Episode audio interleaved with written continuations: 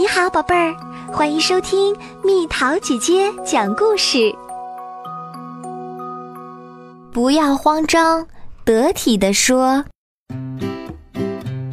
今天说话得体小鸭第一天上幼儿园，他的心扑通扑通直跳，好像都快从嗓子眼里跳出来了。啊啊啊啊！哇哇哇哇！小伙伴们有的在荡秋千，有的在唱歌，都玩的开心极了。我也想荡秋千，这个时候该怎么说呢？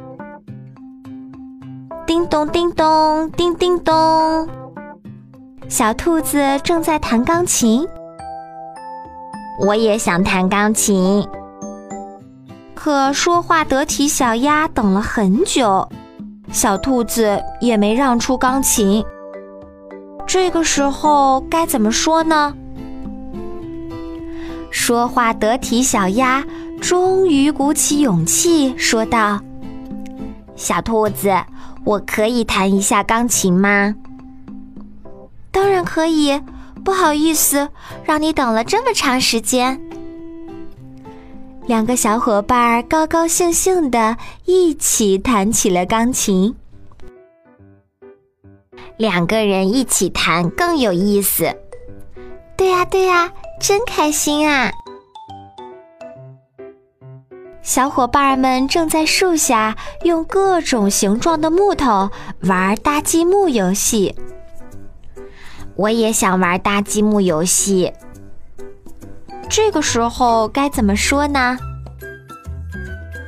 小熊玩的正起劲儿，叮叮叮，这是窗户。我也很会搭积木呢，我可以跟你们一起玩吗？说话得体小鸭说：“好啊，我们一起搭一座大房子吧。”小伙伴们笑着回答。说话得体小鸭和小伙伴们齐心协力，搭了一座超级棒的房子。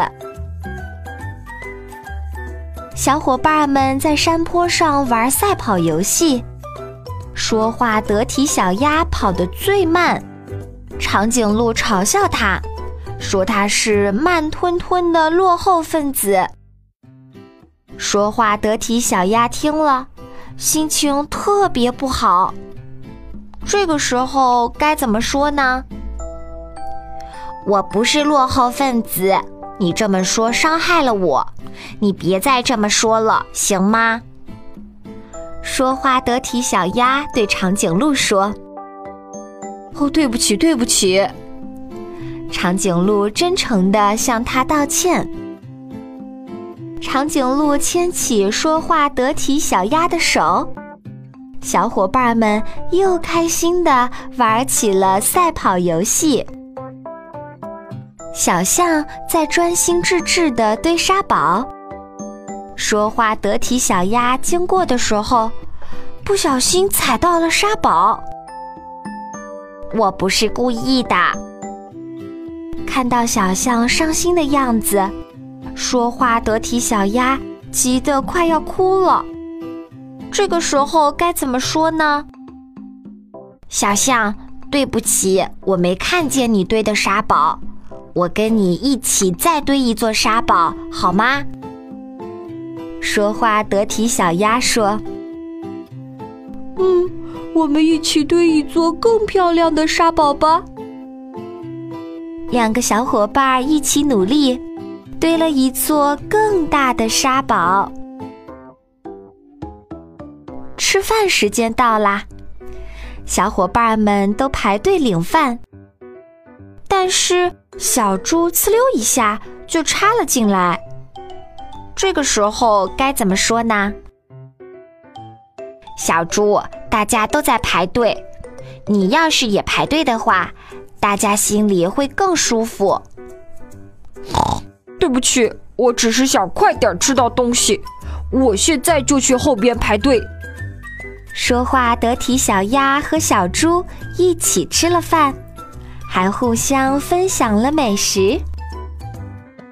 小伙伴们围坐在一起看书，但是小熊却在一边自己玩自己的。这个时候该怎么说呢？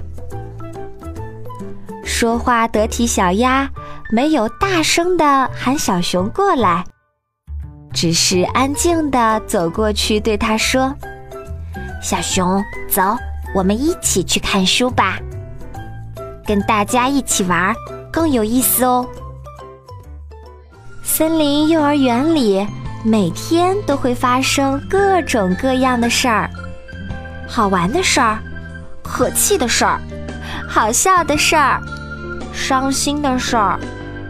每次有事发生时，说话得体小鸭都会想，这个时候该怎么说呢？所以，说话得体小鸭每天都过得特别开心。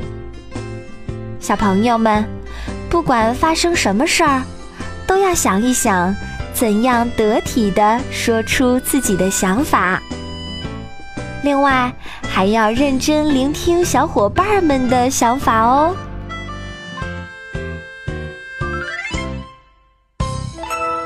好了，宝贝儿，故事讲完喽。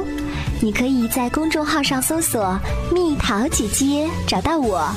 小朋友，晚安。